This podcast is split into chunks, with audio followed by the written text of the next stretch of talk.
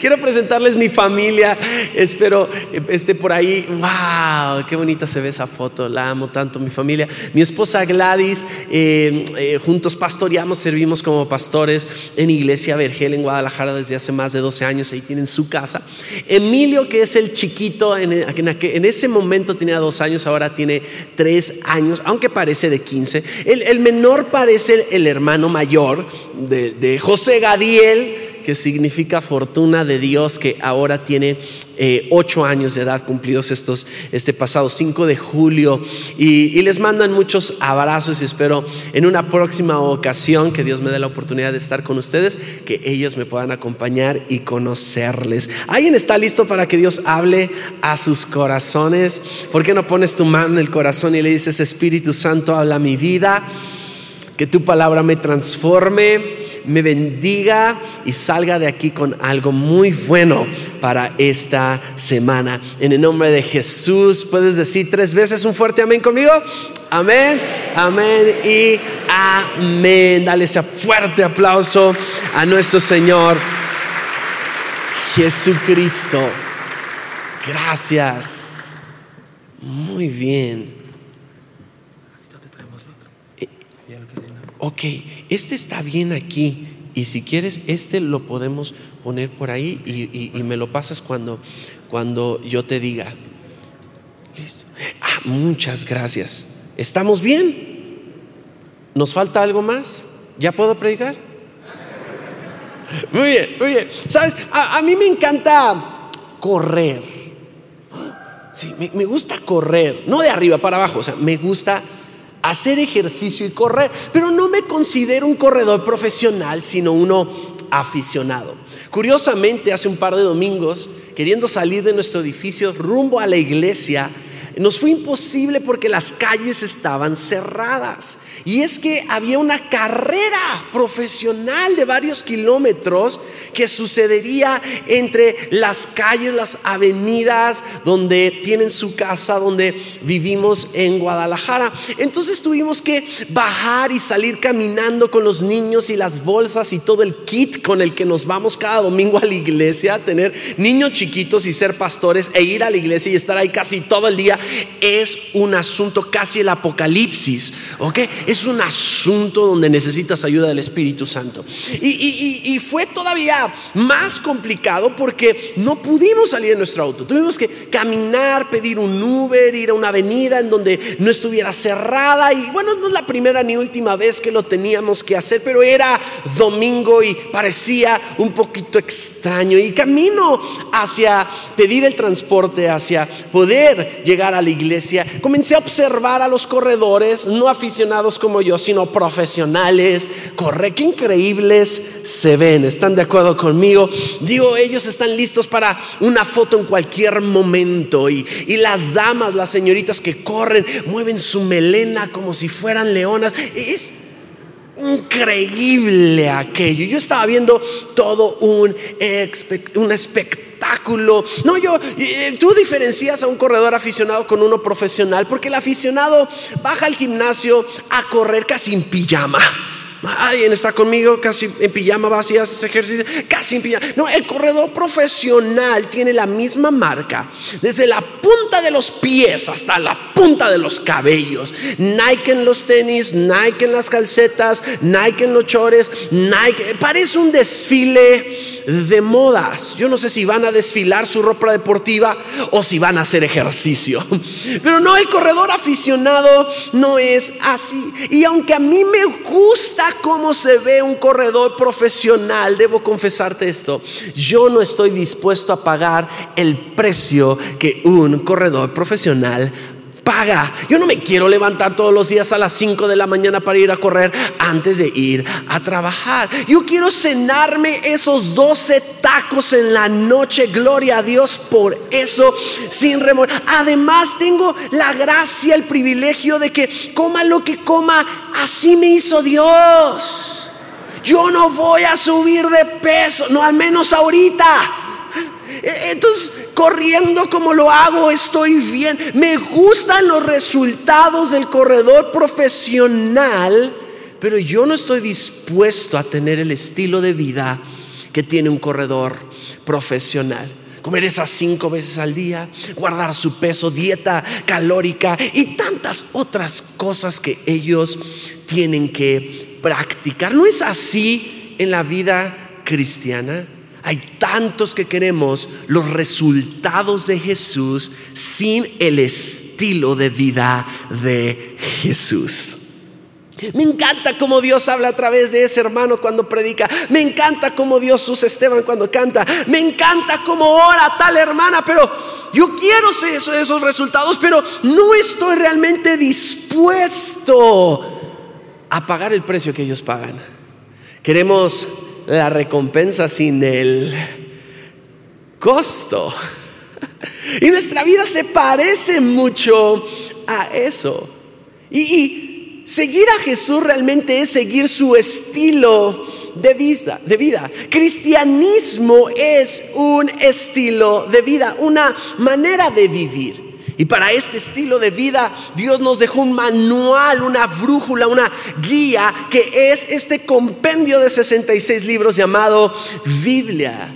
Lámpares a mis pies tu palabra y lumbrera a mi camino. Gracias a Dios por su palabra revelada a nosotros. Hay poder en la escritura de Dios. Han querido desaparecer ese libro, pero los cielos y la tierra pasarán, pero su palabra permanecerá para siempre. Allí está la voz hablada de Dios para nuestros corazones. Cuánta sabiduría y riqueza hay allí. Tú y yo somos llamados a a entender, a leer, a escuchar, pero a obedecer esa palabra. Y la palabra es más que teología, que es el estudio de la ciencia de Dios. Es más que una moral, un comportamiento, un uno, dos, tres, lo que puedo, no puedo hacer, debo, no debo hacer. La palabra de Dios es un camino. Jesús es un camino. Así que Jesús se describe a sí mismo en el Evangelio de Juan capítulo 14 versículo 6. Yo soy el camino, la verdad y la vida. Y nadie va al Padre si no es por medio de mí. Jesús se describe a sí mismo como un camino. ¿Qué quiere decir esto? Número uno, que Jesús es el puente entre Dios y los hombres. Otra parte en la escritura dice, Él es la puerta. La puerta hacia dónde? Hacia acceder a la vida eterna en Cristo Jesús. Es el Espíritu Santo revelándote al Hijo y el Hijo revelándote al Padre, tres personas en uno. Pero también un camino quiere decir un estilo de vida. El profeta Isaías lo describió como una carretera de santidad. Isaías capítulo 35, versículo 8 dice, un gran camino atravesará esa tierra antes vacía. Se le dará el nombre de la carretera de la santidad. Ojo a esto, los de mente malvada nunca viajarán por ella. Será solamente para quienes anden por los caminos de Dios. Y los necios nunca andarán por ella. Santidad se refiere a obras que honran, que agradan a Dios. La fe sin obras es una fe. Y mayores cosas haremos en su nombre. Dios nos llamó a hacer buenas obras. Entonces, cuando Jesús dice, yo soy el camino, la verdad y la vida, está diciendo, yo soy el estilo de vida que tú tienes que seguir. Jesús siguió la regla de que el liderazgo más grande y más fuerte no es el de imposición, sino el de influencia. Las palabras hablan, pero el ejemplo arrastra. Tú y yo tenemos que aprender a predicar con el ejemplo. Jesús no le dio a todos la regla, la instrucción. Levántense cuando yo ya no esté con ustedes. Se levantan todas las mañanas a orar a las 4 de la mañana porque al que madruga Dios le ayuda. Confiesen, ¿cuántos de ustedes creían que eso estaba en la Biblia? Al que madruga Dios le ayuda. Como así decimos, sin café es imposible agradar a Dios y sin coca la fe es poca. Sí, primera de José capítulo 5 versículo 6, al que le encuentre le regalo un auto. Jesús no, no vino y estableció esas reglas y, y trajo esas, esas leyes. No, Jesús solamente lo hizo. Jesús solamente dijo, véanme cómo vivo y hago yo las cosas y replíquenme. La palabra original para discípulo, para sígueme, es di exactamente lo que me escuches decir a mí, haz exactamente lo que me veas hacer a mí. Jesús no dijo, yo no hago nada que no vea al Padre hacer. No dijo, yo no digo nada que antes el Padre a mí no me haya hablado. Eso es seguir a Jesús. Ese es el camino de Jesús, es seguir su estilo de vida. Así que levanta tu mano derecha conmigo y repite lo siguiente, el camino de Jesús unido a su verdad produce una gran vida. Alguien se puede emocionar conmigo esta tarde. Yeah. ¿Quiénes andan en ese camino? Dice Isaías, los necios no andarán en él. Quiere decir que el estilo de vida de Jesús no es para el necio que escucha pero no entiende y mucho menos hace. Es para el sabio. Porque el sabio escucha, entiende y hace. El sabio anda en esta carretera de santidad en el camino de Jesús, que nos enseña el estilo de vida de Jesús, nos enseña hábitos de Jesús, disciplinas. Disciplina significa orden, esfuerzo y constancia con la que tú y yo hacemos algo. La gente ordinaria y común hace de vez en cuando lo que la gente extraordinaria hace siempre. Y Jesús tuvo, un escritor numeró alrededor de 31 hábitos de Jesús. Recomiendo mucho ese libro, pero yo quiero traerte cuatro prácticas de Jesús que nos van a ayudar a nosotros a disfrutar más la vida, que es un don, un regalo de parte del cielo, y también servir a Dios y a las personas con más salud. ¿Estás listo para esto? Muy bien, date un aplauso si así es. Y vamos bien en este mensaje el día de hoy. Práctica número uno, estar presente. Esta empresa millonaria, por muchos años, el fundador y director fue el hombre más rico sobre la faz de la tierra, Bill Gates. Microsoft hizo una encuesta a la que el 77% de la gente respondió que sí a la siguiente cuestión. Cuando nada ocupa mi mente, lo primero que hago es tomar mi teléfono celular. No escuché un ay por ahí.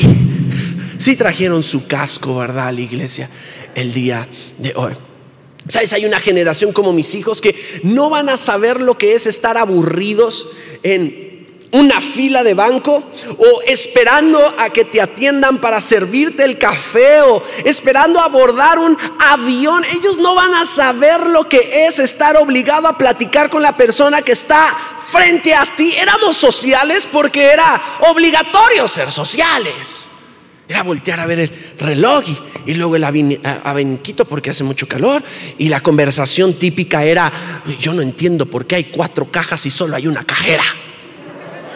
Y la respuesta era la misma siempre. Yo tampoco. Me pasa siempre. Pero vieras que en el Starbucks de aquella colonia, eh, bueno, ah, ah, en los 90 que no había el WhatsApp y los teléfonos y ni siquiera estaba Starbucks. Ah, no sé si había Andati en el Oxxo. Y si lo había, bien te iba. Las filas eran para el súper. Las filas eran para el banco, las filas eran para el colegio, las filas eran para otro tipo de cosas que hacíamos distintas a las de hoy. ¿Sabes? Jesús aprendió que para estar presente, con la gente que lo rodeaba, con mente y corazón y cuerpo físicamente presente, primero él tenía que estar tranquilo. Así que el día en el que su primo Juan el Bautista lo bautiza en las aguas del río Jordán y se abre el cielo, baja el Espíritu Santo en forma de paloma y se escucha una voz que dice, este es mi Hijo amado en el cual yo tengo complacencia, que es igual a contentamiento. Uno pensaría que Jesús esperó 30 años para iniciar su ministerio, así que tenía su jet privado listo para despegar, su avanzada que ya estaba en la siguiente ciudad en la que llenarían un gran estadio, su equipo mediático, su equipo de producción, su equipo logístico, su chef personal, sus amigos cercanos, listos Jesús. Sales del agua, nos trepamos al avión y nos vamos a las naciones. Como si estuviera listo para emprender, pero en realidad no fue así. En lugar de salir del agua y comenzar a predicar a multitudes, lo que Jesús hizo fue ser llevado por el Espíritu Santo al... Y aquí quiero hacer un paréntesis. Tú en la vida vas a donde tú quieres o a donde te lleva el Espíritu Santo. Porque aquí la cuestión no era qué quería Jesús. ¿Para qué Jesús esperó 30 años? Sino el Espíritu de Dios a dónde lo quería llevar y para qué lo quería llevar. Y muchos asumimos que desierto es igual a prueba. y el Espíritu lo llevó al desierto para que el enemigo, cuando él pasaran esos 40 días y 40 noches, estuviera débil, lo probara y y el famosísimo, no solo de pan vivirá el hombre, sino de toda palabra, y no tentarás al Señor tu Dios, y solamente a tu Dios adorarás y él solamente vas a servir. Pero la palabra original en el griego para desierto no es prueba. La palabra original para desierto en el griego es lugar tranquilo. Jesús dejó las multitudes para ir y estar en un lugar tranquilo. Cosas hermosas suceden cuando tú y yo descansamos. En paz me acostaré, asimismo dormiré, porque solamente tú, Jehová, me haces vivir confiado.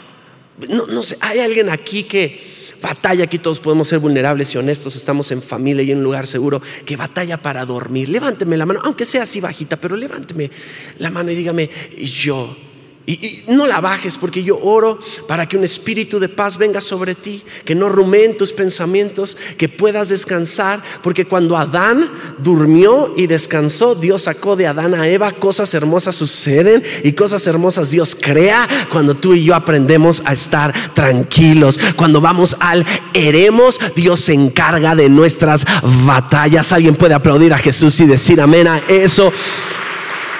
Jesús pudo resistir al enemigo y reprenderlo, decirle, vete Satanás, ¿por qué? Su cuerpo estaba débil, pero su espíritu estaba fuerte. Alrededor de 12 veces en tres años de ministerio Jesús fue al Eremos, el hombre más productivo que ha vivido en la faz de la tierra. En tres años hizo muchísimo más que todos los que aquí haríamos juntos en todas nuestras vidas amaba el lugar tranquilo. Aún muchos lugares a los que Jesús iba a orar eran de su propiedad, de la propiedad de su misma familia. Él podía predicar a miles y enseguida apartarse junto con sus doce o sus tres más íntimos, Pedro, Jacobo y Juan, o estando solo. En la vida tendremos que ir más de lo que pensamos al eremos. Eremos. Quédate con esa palabra, eremos. Porque Jesús aprendió que para poder estar siempre disponible para la gente que verdaderamente amaba, lo necesitaba, a Él le importaba, primero tenía que estar presente en su relación personal con Cristo Jesús. Hay un día conmigo, hoy aprendí que es mejor estar en el eremos entre la multitud de las personas. Date un aplauso por eso. Eremos. Lo segundo es contentamiento. Acabo de mencionar como cuando Jesús fue bautizado, el Espíritu Santo descendió sobre él y se escuchó una voz que dijo, este es mi Hijo amado en el cual yo tengo contentamiento. El sabio Salomón, hombre más rico y sabio que ha existido en la humanidad, en Eclesiastés capítulo 1, versículo 8, escribe, todas las cosas son fatigosas más de lo que el hombre puede expresar. De todo nos vamos a cansar. Si dormimos más de ocho horas, porque dormimos más de ocho horas. Si dormimos menos, porque dormimos menos. Si nos quedamos acostadotes en la cama todo el día sin hacer nada, ay, qué cansado, es que me la pasé acostado todo el día viendo Netflix. Por cierto, gracias Dios por Netflix. De todo se cansa el hombre. Eh, yo prefiero desgastarme y cansarme sirviéndole a Dios y a las personas que cansarme en algún otro asunto o afán de esta vida. Prefiero cansarme con frutos que descansar sin frutos en la mediocridad de la vida, de todo se cansa, siempre nos vamos a cansar. Pero ahora dice algo clave, nunca se sacia el ojo de ver ni el oído de oír. ¿Qué quiere decir esto? Es que tú y yo fuimos creados con límites y los límites son saludables, son para que tú y yo podamos disfrutar de todo lo que Dios creó y lo creó para nosotros para nuestro deleite. Tenemos que trabajar seis días, descansar uno, obedecer ese cuarto de diez mandamientos. Recordarás, recuerda guardar el día de reposo. ¿Por qué entonces no lo guardamos? ¿Por qué entonces tenemos falta de contentamiento? Porque olvidamos muy rápido hacer aquello que Dios nos dejó para tener un buen estilo de vida una gran vida, una vida en abundancia. Nos parece más fácil hacerlo de nuestra manera que hacerlo a la manera de Dios. Y nuestro cuerpo finito, junto con deseos infinitos, tu alma, tus deseos. Hoy quieres una cosa, mañana quieres otra. Esperaste un año para que saliera ese teléfono nuevo y cuando lo tienes ya salió otro y ahora quieres el otro. Nunca acabas. Nunca terminas.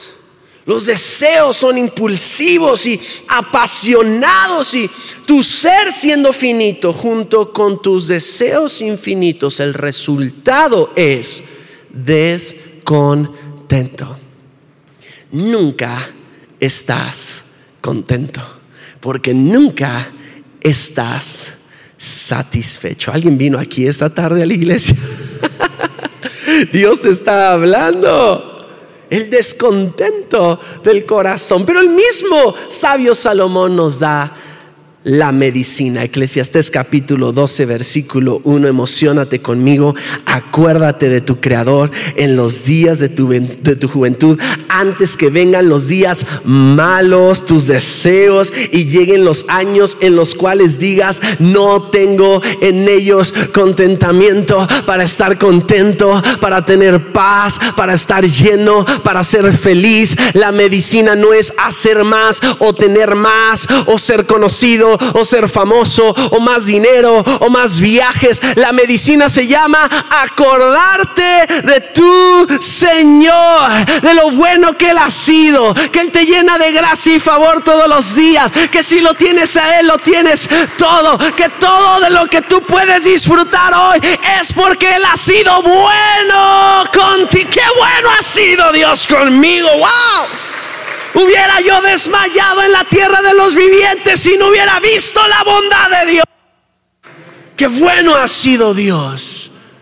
Qué bueno ha sido. Y tengo que practicar el ser agradecido porque la gratitud es la actitud de un discípulo. Entrad por sus puertas con acción de gracias, con cánticos de alabanza. Por eso a mí me encanta aplaudir en la iglesia, me encanta decir amén en la iglesia. No, no, nadie me aplaude ni dice amén. Me encanta hacer ruido en la iglesia, porque si yo no lo alabo, las piedras lo van a hacer así para adorar a Dios. Entonces cuando tengo descontento no descanso. Siento esta necesidad de siempre estar haciendo algo. Pero cuando logro descansar es la combinación de dos cosas. Satisfacción, Pero algo muy poderoso, gratitud. Señor, gracias. Hoy vendí 100 pesos. Gracias. A veces nos quejamos por lo que no tenemos, en lugar de estar viendo eso que nos faltó, no como una carencia, sino como una oportunidad para que Dios te aumente, te bendiga, te añada y esas bendiciones añadan alegría, no añadan tristeza. Y hoy oro para que la, tristeza desaparezca de tu vida y de tu corazón, que puedas disfrutar el tráfico, puedas disfrutar en los buenos y en los malos tiempos, en la abundancia o en la escasez. Job dijo, Dios dio, Dios quitó, sea, el nombre de Dios glorificado. Yo me alegré con los que decían a la casa de Jehová iremos. Porque la gente llora y decimos, la presencia de Dios vino sobre esa persona, cuánto lloró. Pero cuando reímos, también hay presencia de Dios en medio de la risa. Él cambia mi tristeza en danza, mi lamento en baile. Él me hace sonreír. Escucha, el cielo te está sonriendo este domingo. ¡Wow! ¿Por qué hablo de esto? Porque el problema más grande que hoy en día los cristianos tienen no es el pecado común y recurrente. El problema, el desafío más grande que el cristiano, la iglesia tiene en este último tiempo es vivir distraídos. Todo quiere tu atención, todo te llama hacen dinero con la información que proviene de lo que tú ves en internet. Es el negocio multimillonario de este último tiempo. Somos esclavos ya no de Egipto, pero sí del consumismo. Por eso la tercera práctica de Jesús fue vivir en sencillez. ¿Qué tipo de cosas Jesús dijo al respecto? Voy a leer unos pasajes rápidos. ¿Lo estamos disfrutando? ¿Vamos bien? Lucas 12, 15. Tengan cuidado Absténganse de toda avaricia. La vida de una persona no depende de la abundancia de sus bienes. Mateo 6:25. No se preocupen por su vida, qué comerán o beberán, ni por su cuerpo, cómo se vestirán. ¿No tiene la vida más valor que la comida y el cuerpo más que la ropa? Busquen primeramente el reino de Dios. Mateo 4:19. Las preocupaciones de esta vida, el engaño de las riquezas y muchos otros malos deseos entran hasta ahogar la palabra, de modo que esta no llega a dar fruto. La vida de sencillez de Jesús no fue precaria, no fue miserable, no fue de no tengo que vestir, no tengo que comer. Las ropas de Jesús eran finísimas, Dolce Gabbana, Gucci había por ahí, no sé, alguna mujer aquí de Dios dijo amén a eso. O sea, fueron de compras a Palacio y yo, yo le hago eh, chiste a mi mamá y le digo, ¿ya fuiste al súper a Palacio de Hierro? Y esta leche es de Palacio de Hierro o del súper de la esquina, ¿verdad? les encantan las compras. Lo, de Jesús eran cosas buenas. Fue de, vacaciones con sus amigos y sus discípulos. Comían bien, siempre tenían donde llegar. Se sentaban a la mesa junto a personas finas e influyentes y prósperas de aquel tiempo. Jesús no está peleado con el dinero. Por cierto, Jesús habló más del dinero que del amor. Con lo que Jesús está peleado es con que el dinero gobierne tu vida. Es con que una prenda, un viaje, una foto en Instagram, alguien diga, ay, defina tu valor. Hoy en día los jóvenes, como muchos jóvenes de 60 años para abajo presentes acá, si no lo publican no pasó.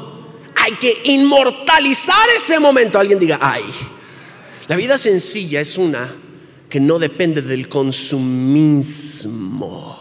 Y consumismo es adquirir todo aquello que no es indispensable para la vida. Más de una vez nos tenemos que detener y hacernos la pregunta, ¿lo quiero o lo necesito? Y si la respuesta es lo necesito, entonces es esencial, lo necesitas tener. Pero si la respuesta es lo quiero, la siguiente pregunta es, ¿lo puedo pagar o no lo puedo pagar? Sabes, hoy la estadística dice que vivimos en la generación más, más ansiosa de todos los tiempos. La edad es de 18 a 33 años de edad. El factor número uno, el dinero. Lo que el dinero puede comprar. La posición, el prestigio, el teléfono, el viaje, la ropa que el dinero puede comprar a los jóvenes de hoy en día. No lo necesitamos, lo queremos. Pero cuando tú y yo aprendemos a deleitar nuestro corazón en el Señor, todo lo demás vendrá por añadidura. Si aprendemos a buscar su reino y su justicia como nuestra máxima prioridad, entonces todo lo demás nos será añadido. Él concederá las peticiones de nuestro corazón y tendremos mucho más que suficiente para ti y para dar a todos los que te rodean. El alma generosa será prosperada. Wow. ¿Con qué dos? ¿Con qué tú y yo podemos ser felices. ¿Qué es lo que más necesitamos para ser felices? Y el gran apóstol Pablo le escribe a un joven discípulo llamado Timoteo de una iglesia chiquita como de 30 mil personas. Y le dice, así que si tenemos ropa y comida, contentémonos con eso. ¿Usted tiene algo que comer hoy? Si no, lo invito con mucho gusto. ¿Tiene algo que vestir hoy? Sé feliz. Sé feliz. Puedes estar contento con eso. Mira las aves del cielo, mira los lirios del campo. No te afanes, Dios las viste, las alimenta. ¿Cuánto más a ti y a mí que somos sus hijos? Y un padre malo al hijo cuando tiene hambre no le da una serpiente en lugar de un pan, no le da una piedra en lugar de comida. ¿Cuánto más nuestro Padre Celestial no nos dará a nosotros sus hijos todo lo que pidamos en su nombre? Pídeme y te daré por herencia las naciones hasta los confines de... Alguien tiene que celebrar a nuestro papá por eso. Él no te va a dejar tirado. Él no te va a abandonar. Aunque padre y madre te dejaron, yo nunca te voy a dejar. Él va a suplir cada una de tus necesidades. Confía en el Señor. Confía en el Señor. Jesús dijo, yo no quiero que vivas preocupado. No sirvas, no intentes servir a dos señores, a Dios verdadero y al Dios del dinero, porque no vas a poderlo lograr. Por eso Jesús no dijo no intentes, dijo no puedes servir a dos señores. Y en el mismo capítulo dice, yo no quiero que ustedes vivan preocupados. Una de las cosas que cosecha el orgullo en nuestras vidas es la preocupación. Si me puede ayudar, Esteban, se lo agradecería muchísimo. Un aplauso a Esteban y a Melissa que han liderado este fin de semana con amor, con excelencia, con sabiduría. Tócate una suave para que todos sintamos la gloria de Dios aquí.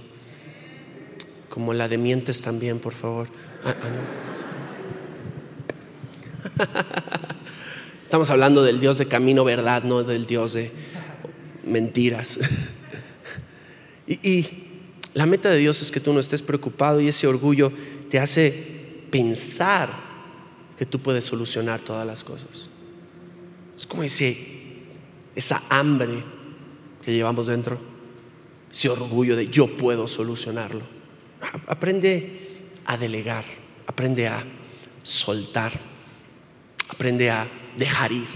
Porque la vida cristiana y la vida misma se va a pasar más o se va a tratar más no tanto de a qué le dijimos que sí, sino de a qué y a quién le dijimos que no.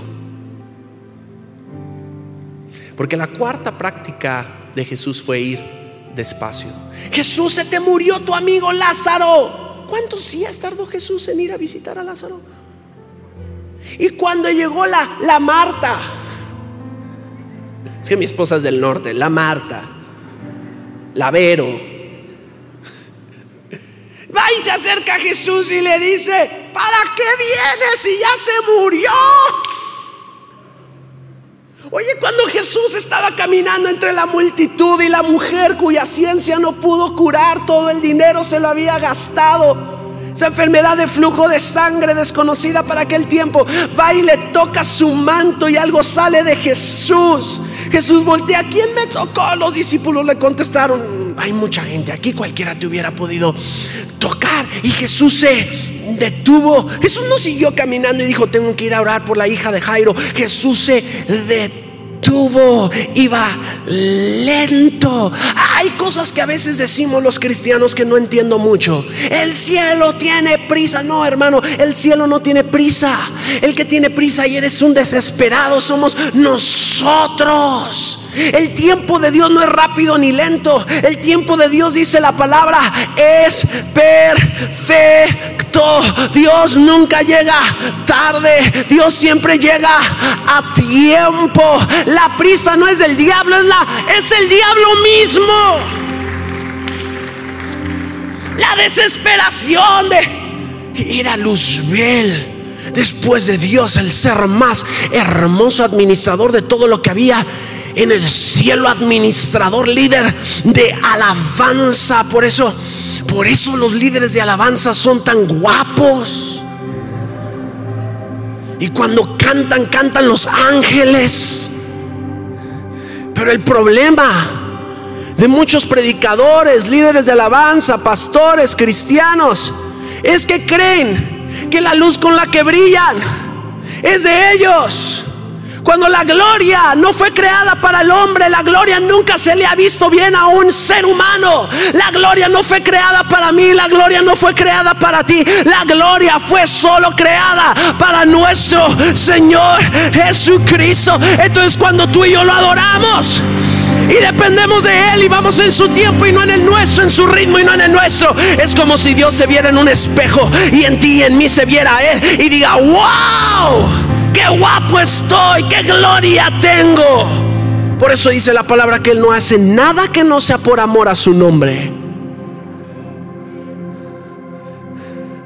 Se llena de gloria. ¿Y sabes qué es lo que pasa cuando tú vives en el estilo de vida de Jesús, en el caminar de Jesús, unido a su verdad, accediendo a esa vida abundante en Cristo Jesús? Lo que Él hace, el Dios de gloria, se place en compartir con seres con vasos de barro, seres tan pequeños e insignificantes, imperfectos y débiles, frágiles como el cristal.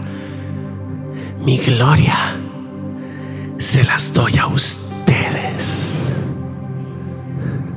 para que el mundo sepa que yo los he llamado esperanza de gloria. Si yo me meto en tu matrimonio, dice el Señor, tu matrimonio es la esperanza que tu familia necesita. Si yo me meto en tus finanzas, si yo me meto en tu descanso, si yo me meto en tu ritmo, si yo me meto en tu salud. ¿Alguien está sintiendo a Dios aquí? Si yo me meto con tus hijos, si yo me meto en tu empresa, lo que va a suceder, el resultado será una empresa llena de la gloria de Dios. Y algo lleno de la gloria de Dios siempre sobresale. Algo lleno de la gloria de Dios siempre alcanza más de lo que el mundo alcanza algo lleno, una vida llena, una iglesia llena de la gloria de Dios. Ah. Otra traducción de Isaías cuando dice una carretera de santidad es una calle amplia, dice calzada, camino de santidad, una calle amplia pero empedrada. Y tú no puedes ir a 100 kilómetros por hora por una calle empedrada. O si vas, tu esposa iría así. Tu auto, tu vida no está diseñada para ir a prisa. La vida de Dios no es una de carril de alta. Vamos en ese pool alta en el freeway de Estados Unidos y hasta volteamos y le decimos a los que pasamos bien, adiós, perdedores, yo soy ganador, tú eres perdedor. Y la gente no recordará qué tan rápido hiciste algo, la gente recordará que tan bien lo hiciste Porque Jesús, su ministerio fue de tres años, era el tiempo perfecto. ¿Por qué esperó hasta los 30? Era el tiempo perfecto. ¿Por qué resucitó al tercer día? Porque era el tiempo perfecto. Dios todo lo que hace lo hace bien. Ese es el espíritu de excelencia. Y ese espíritu de excelencia quiere venir sobre ti. En los caminos del Señor no irás a prisa. Dios no tiene prisa. Irás al ritmo de la gracia. Alguien puede decir amén a eso. Al ritmo del amor al ritmo de la santidad, al ritmo de la adoración. Y cuando vivas así, vivirás, vivirás cuidado y protegido por Dios. No sé si me pueden ayudar con los elementos, pero escúchame bien. Lo que Dios quiere es cuidarte y protegerte. No quiere que te desvíes por otro camino. Por eso no hay muchos caminos, muchos caminos mismo Dios vecino un día me dijo, ah, qué padre, yo creo que todos los caminos, mientras que te lleven a ser buena persona, esos caminos están bien. Discúlpame, pero la palabra dice que hay un solo camino, hay una sola verdad, conocerás la verdad y la verdad os hará libre, y hay una sola vida, y esa vida te la da el Señor Jesucristo. Entonces lo que Dios quiere es guardarte y protegerte de que tú no te vayas a desviar. Cuando Jesús llama a sus discípulos y les dice, sígueme, imítame a mí, vive como yo vivo, camina sobre esta carretera, sobre esta calzada, un carril de baja y no de alta, les está diciendo, tomen su cruz, niéguense a sí mismos y síganme. Porque el primer paso para andar en los caminos del Señor es negar los tuyos. Dejemos de vivir como si los nuestros fueran mejores. Dejemos de vivir como si nosotros supiéramos más. Dejemos de vivir como si Dios no existiera. Porque no estamos presentes. A veces Dios hace milagros y ni siquiera los notamos. Un día yo le pregunté al Espíritu Santo, ¿por qué a mí nunca se me ha aparecido dinero en la calle? ¿Por qué a mí en un aeropuerto nadie se ha acercado y me ha dicho, Dios me levantó esta mañana, yo no sabía con quién venía, no te conozco, pero vengo a hablarte de... A mí nunca me ha pasado eso, hijo de pastor cristiano, desde que tengo tres años de edad, conozco a un Dios de poder, he visto muertos resucitar, he visto cosas extraordinarias suceder, pero nunca eso. ¿Y sabes qué me contestó el Espíritu Santo? Porque nunca estás prestando suficiente atención. Estás metido en tus cosas, en tu mundo. No sé, muchos como Jesse, en el nombre de Dios voy a ir y le voy a decir a Namán que dijo mi mamá que siempre no. Que si le des la ofrenda que tenías para él. En el nombre de Dios. Quiero decirte esto de parte del cielo. Hay cosas que tú y yo podemos estar haciendo que Dios no nos puso a hacer. Tú las decidiste hacer, tú las quisiste hacer y el resultado de eso se llama lepra. Y mientras que Jesse pudo haber protagonizado las historias de Eliseo y pudo haber protagonizado las historias de Elías, conocemos a Abraham como el Dios de Abraham, de y de pero no conocemos al Dios de Elías, de Eliseo, porque algo se cortó con Jesse. Algo se cortó con alguien desesperado. Algo se cortó con alguien impulsivo. Alguien se cortó con alguien que no honró. Algo, algo se cortó allí. ¿Qué bendice Dios entonces? ¿Cuáles son las vidas que Dios bendice? Pastor, por mí para que Dios me bendice. Yo puedo orar, pero si tú no cambias tu estilo de vida, esa oración no va a trascender porque no soy yo quien bendice, sino el Espíritu Santo que bendice. Yo puedo orar muchos buenos deseos, pero tú tienes que alinear tu vida a Jesús. Este camino no es de necios, es de sabios. Lo más sabio e inteligente que tú puedas hacer es negar tu camino. Este camino te llevará a la cruz, a una muerte segura, a tus deseos, a tus pecados, a tu carne, pero también, hermano, te llevará a una resurrección en Cristo Jesús. Y quiero declarar esto sobre tu vida. Alguien toca el cielo con sus manos. Que el día de hoy no hay nada que esté muerto. Que Dios no resucite relaciones, salud, finanzas, proyectos, emociones, pensamientos. El espíritu de la resurrección está aquí para darte vida. Vida en abundancia. Vida de Cristo. Porque vivir sin los principios te lleva al fracaso, pero vivir bajo principios te asegura el éxito. Entonces el Salmo 23 inicia diciendo, Jehová es mi pastor. Nada.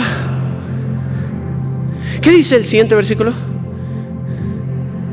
A delicados me harás. ¿Y qué, qué sigue diciendo? Mi alma. Y no viene Jesús a decir, yo quiero darles descanso a su alma. Tomen mi carga que es ligera, mi yugo que es fácil. Y yo les daré, les daré, les daré. Más fuerte, más fuerte, como si lo creyeras, les daré. Descanso. El pastor hace descansar a la oveja. Entonces, vamos al versículo 5 y dice, enderezarás mesa delante de mis angustiadores. Unges mi cabeza con aceite. Mi copa está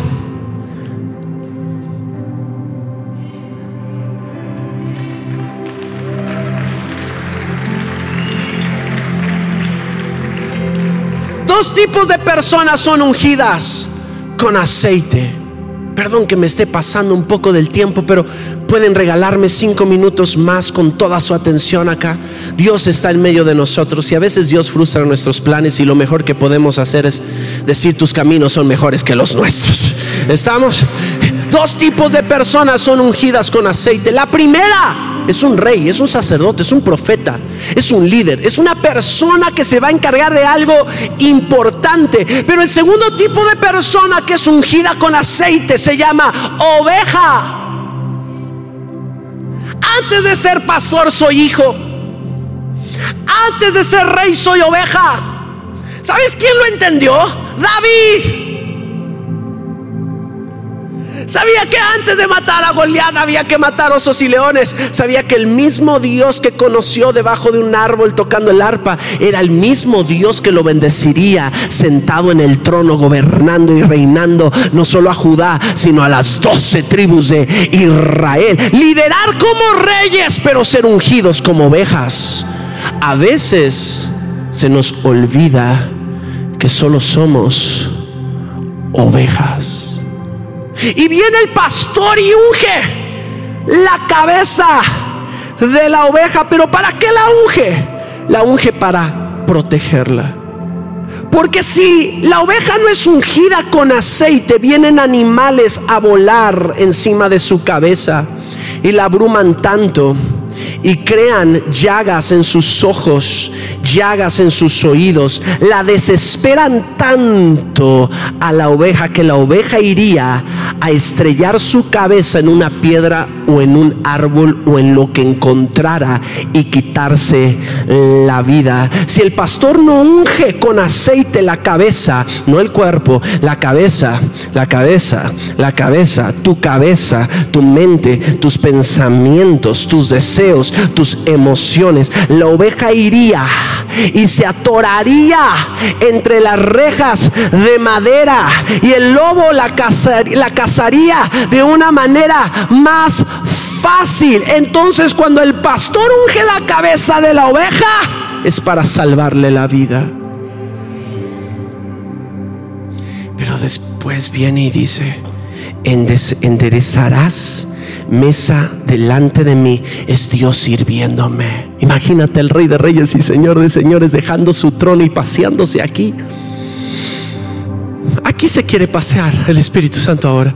Se quiere meter en tu cocina, en tu sala, en tu carro, en tu empresa, en tu cuarto. Se quiere meter, se quiere meter, se quiere meter, se quiere meter. Se quiere... Habrá alguien que le dé chance a Dios de meterse. Habrá alguien que le diga a Dios, aquí, esto, no es mío, esto es tuyo.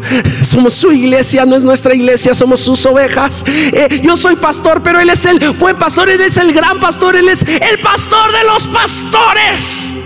Y viene el rey de reyes y me sirve mesa. Lo mejor de esto es que la sirve delante de aquellos que dijeron, tú nunca vas a sobresalir. Esa iglesia te lavó el coco y la cartera. Esa iglesia te está cambiando. Esa iglesia te hizo alejarte de tu familia. Esa iglesia tiene la culpa delante de aquellos que te difamaron. Alguien dígame. De aquellos que desearon mal contra ti. De aquellos que publicaron algo en redes sociales sobre ti que no era cierto. De aquellos que te criticaron y te murmuraron. De aquellos que te robaron de aquellos que rompieron tu corazón. De aquellos que te dijeron, tú nunca vas a lograr algo bueno en la vida. Delante de ellos el rey de reyes te sirve mesa. Y es que muchas veces tú y yo andamos solamente, si me pueden ayudar a abrirla, andamos solamente con lo que necesitamos. Y andamos así, así. Y el problema nos vació y la tristeza nos vació. Y, una discusión nos vació. ¿Y sabes por qué cuando adoras, adoras sin pasión y sin amor y sin ganas? Porque estás lleno o vacío. Porque cuando sirves, sirves a duras penas. Estás lleno o vacío. Estás vacío, el mundo te vació, su afán te vació. Vivir en tu camino y no en el camino que Jesús te dejó, no en la verdad que Jesús te dejó, te, te drenó, te vació y sientes que ya no tienes nada bueno para dar. Pero viene el Espíritu Santo de Dios, alguien diga amén y comienza a derramar sobre ti vino. Y vino es alegría, y vino es fiesta, y vino es Espíritu Santo de Dios, y vino es recompensa y vino de reyes. Yo no sé si alguien me está escuchando predicar acá esta tarde y sentí esto de parte de Dios. Muchos de ustedes vienen un domingo, se llenan y el miércoles se vacían. Van a su célula, a su clase, oran por el desayuno, comida y cena. Leen la Biblia, un versículo o dos a la semana y viene el problema y se vacían. Dios hablaba esto a mi vida y decía, a Iglesia CBL, yo le he dado el vino que ha necesitado durante más de 30 años. Y de repente los últimos años, la pandemia, lo que han vivido, parecía que nos vaciaba, ya no sabíamos, ya no teníamos, ya no éramos. Pero alguien tiene que decir amén a lo siguiente, el Espíritu Santo viene a llenar la copa de esta iglesia una vez más. Dije a llenar tu copa, dije a llenar tu copa, dije a llenar tu copa, dije a llenar tu copa, dije a llenar tu copa y la llenaré no solo lo suficiente, lo llenaré hasta que rebose y sea derramada y haya tanto en ti que salpique a todo el que te rodea. Es tiempo de que seas bendecido para bendecir, que seas lleno para llenar a quienes te rodean. Es tiempo de ver la gloria de Dios, una gloria postrera que será mayor que la primera. Dime qué viste, qué probaste. Uy, porque esto no sabe amargo, esto sabe rico. Ahí me disculpan. Uy, cuán dulces son tus palabras a mi boca.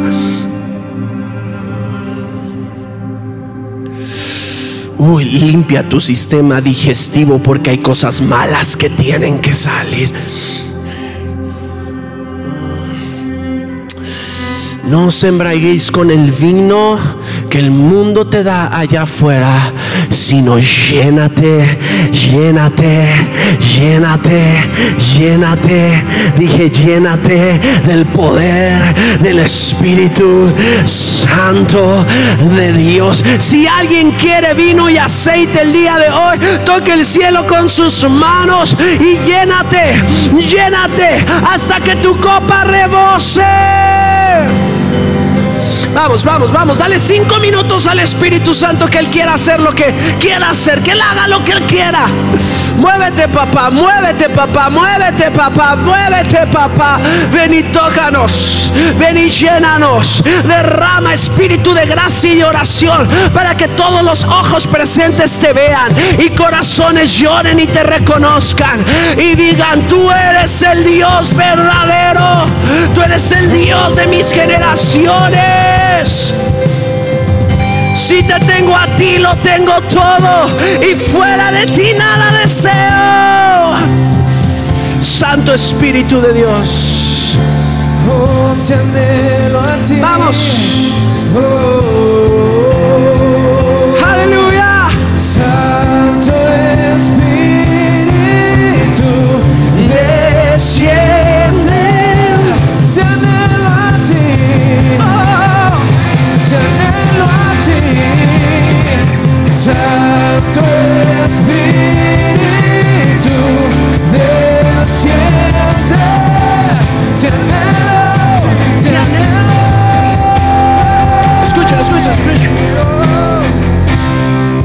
No sé si hay alguien aquí que diga, si yo no bebo de esa copa, hoy me muero.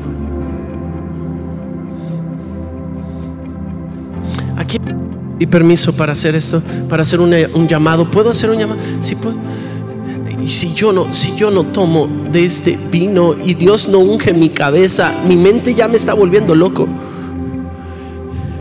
Rumean tus pensamientos. Estresado por el presente, ansioso por el futuro. ¿Qué hago? ¿Qué hago? ¿Qué hago? ¿Qué hago? ¿Qué hago? ¿Qué hago? ¿Qué hago? Ocupas recibir aceite sobre tu cabeza. ¿Sabes qué dijo David? Que un justo me corrija es como aceite que es derramado sobre mi cabeza. Y dijo que no lo rechace mi cabeza. El aceite es derramado desde la cabeza, baja por las barbas de Aarón, inunda todo el ser y todo el cuerpo. Si alguien dice, pastor, si Dios no me unge y yo no bebo de este vino, no sé qué va a pasar en mi vida. Necesito que salgas de tu lugar y que vengas corriendo acá al frente. Vente. Y no sé si el equipo principal, el liderazgo, pueda venir y pueda bendecir con una oración a quienes pasen. Sería increíble. Yo no tenía planeado esto, en verdad no lo hicimos en la primera reunión. Yo, siento a Dios y cuando Dios quiere hacer algo, ven Espíritu Santo, ven Espíritu Santo, ven Espíritu Santo. Y el liderazgo puede orar como Dios les guíe a hacerlo, para que el día de hoy conozcan la verdad que los hace libre. Te voy a decir que verdad te hace libre. La verdad de que tú eres hijo de Dios. La verdad de que tú eres más de lo que piensas que eres. La verdad de que tú no eres lo que el mundo dice que eres, tú eres lo que Dios dice que eres. Déjame decirte esto de parte de tu papá.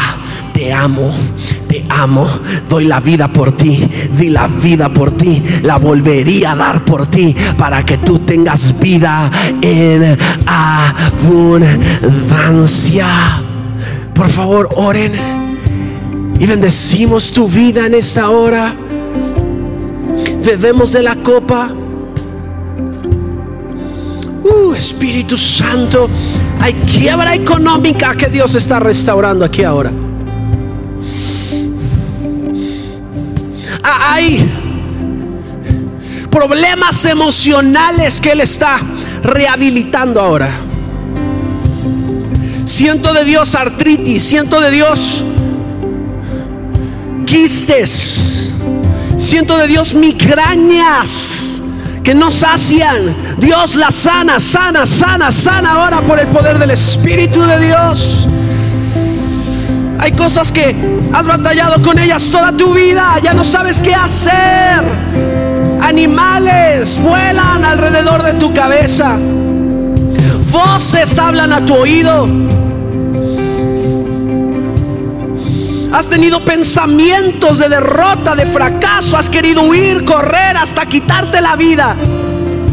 Todo espíritu de tristeza y de depresión se va. Y eres libre por el amor de Jesús, porque el perfecto amor echa fuera todo temor. Recibe un bálsamo de amor, recibe una unción de amor, recibe un ungimiento de tu buen pastor. Hay libertad sobre ti, hay libertad sobre ti, hay libertad sobre ti, hay libertad sobre ti. Donde le está el Espíritu de Dios, ahí hay libertad.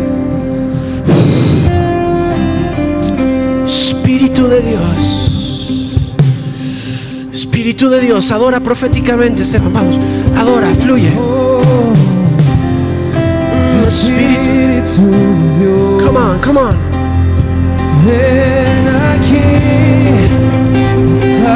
Cuando a Saúl lo atormentaban, David cantaba.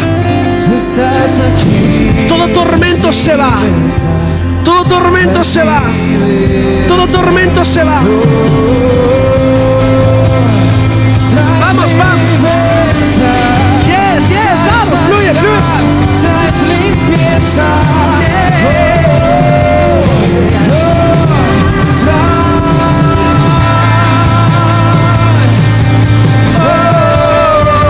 Tu fuego sanador. Yeah, yeah, na, na,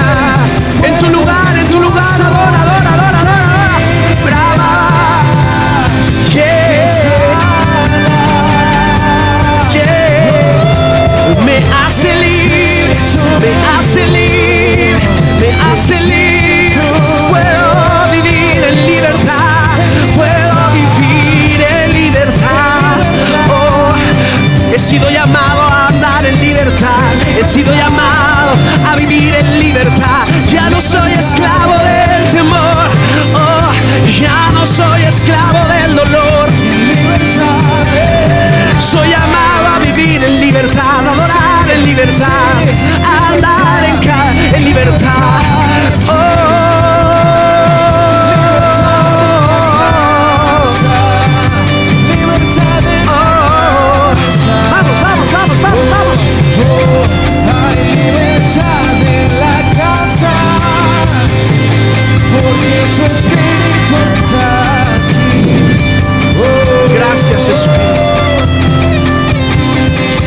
Gracias Espíritu de Dios.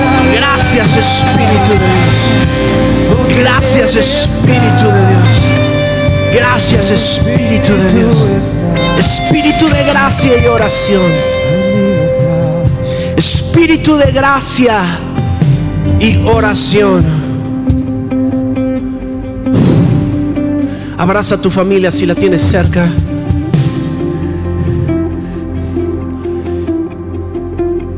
Y ora conmigo.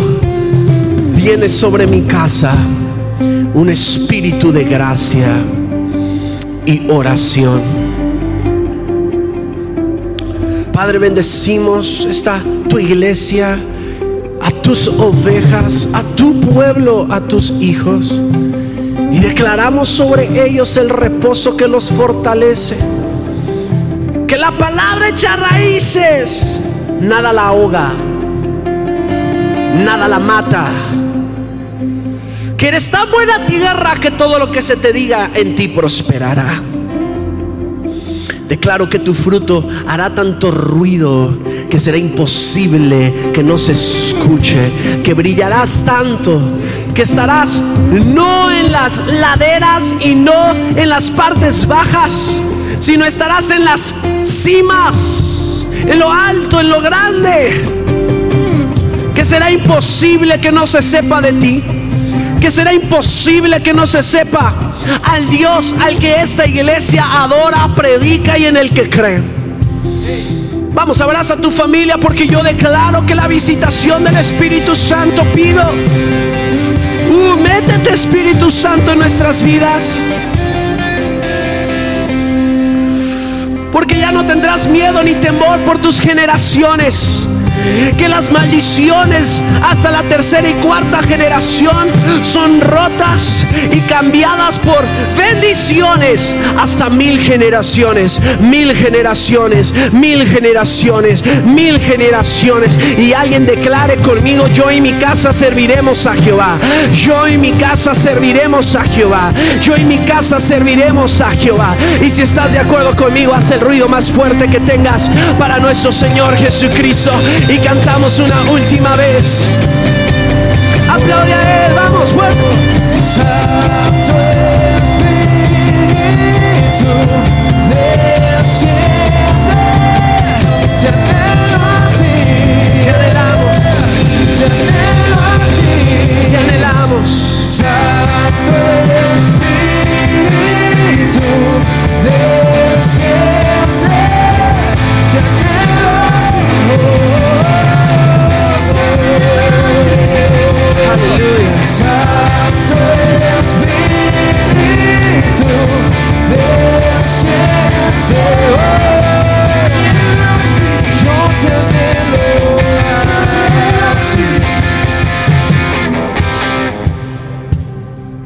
Quiero decirle eso a las familias.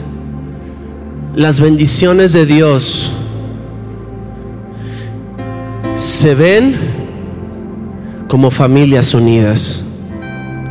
¿Cómo se ven? ¿Qué forma tiene las bendiciones de ah, a familias unidas? Las maldiciones serán quebrantadas cuando el corazón de los hijos vuelva a los padres y el corazón de los padres vuelva a los hijos. Y voy a orar esto. Esta iglesia jamás perderá una generación. Lo voy a volver a repetir. Esta iglesia no perderá ninguna generación. Tú verás a tus hijos servirle al Dios único y verdadero. Hay una marca imborrable sobre tu casa y a donde quiera que vayan, esa marca irá con ellos. Gracias Espíritu Santo. Gracias Espíritu de Dios. Wow, qué mover tan increíble. Qué padrísimo. Uh.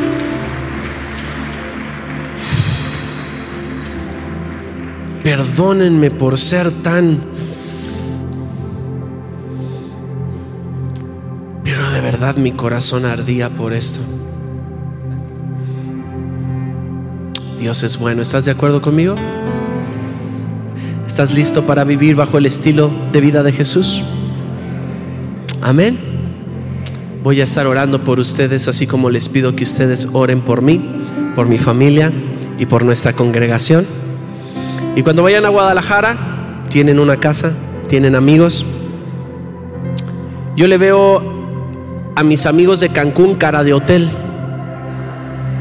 Pues véanme cara de torta ahogada, carne en su jugo y tantas cosas ricas que hay en Guadalajara. Les amamos, los llevamos en nuestro corazón y esperamos verles pronto. Dios les bendiga mucho.